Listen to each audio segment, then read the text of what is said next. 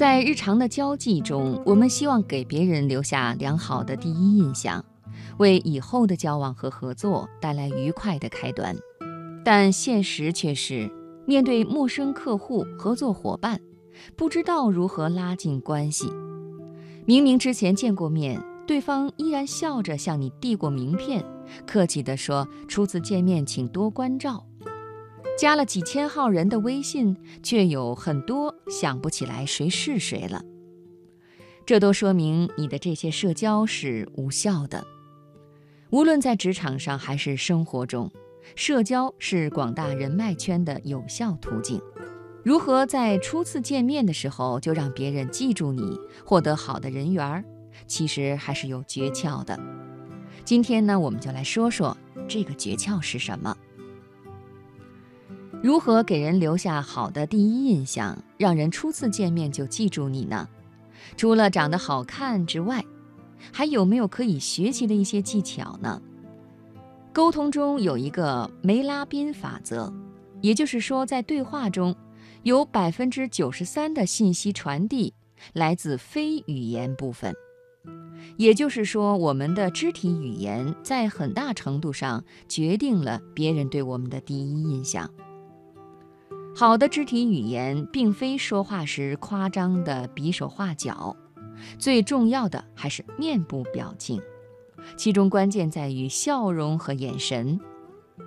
想象一下自己和别人初次见面的时候，是不是常常紧张的不知道手往哪儿放，眼睛往哪儿看？我们说第一点，与任何人接触都要笑脸相迎。无论何时何地，脸上带着笑容的人，总不会给人太差的印象。而且，微笑还可以刺激到对方的镜像神经，让对方产生一种自己也在微笑的感觉。不妨试着对着镜子，找出自己最美的笑法。必要的时候，也可以请朋友帮忙，甚至录像，更客观地观察自己的表情。第二点，说话的时候有技巧地凝视对方。好的视线交集，并非目不转睛地盯着对方。正确的做法就是在开始说话之前的一两秒钟里，与对方眼神相对，然后轻柔地转移视线，可以移到对方的鼻子啊、嘴巴呀。说完一句话以后，再利用一到两秒钟的时间看对方。然后再自然地转移视线，如此反复，既能给予对方受到重视的感觉，又不会带给对方太大的压力。有研究证明，凝视对方眼睛八秒钟以上，就很容易让对方对你产生信任和好感。第三，三个肢体语言促进人际关系。除了面部表情，肢体语言也很重要。它可以让你看上去充满气场，还能让人对你印象深刻。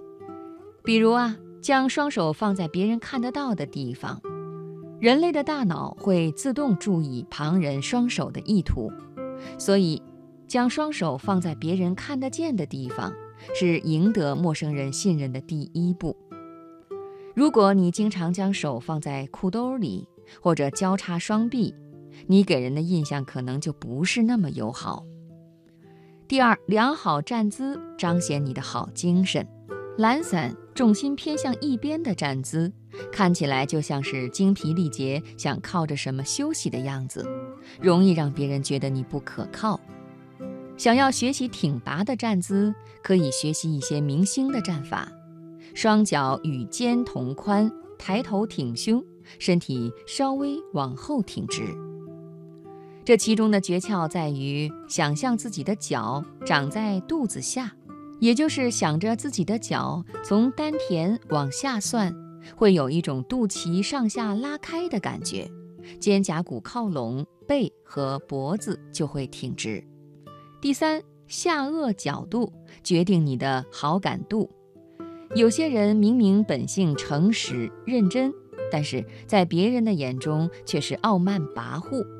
这很可能是因为他们看人的时候角度不对，因而给人不友善的感觉。只要调整下颚的角度，就可以带来截然不同的改变。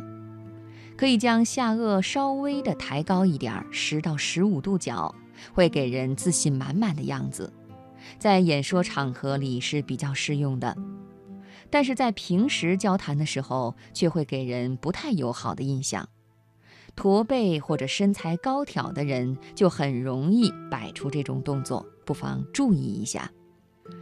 往前直视的角度会让表情看起来相当诚恳，而且具有说服力。在谈生意或者交涉的场合，这种角度是最好的。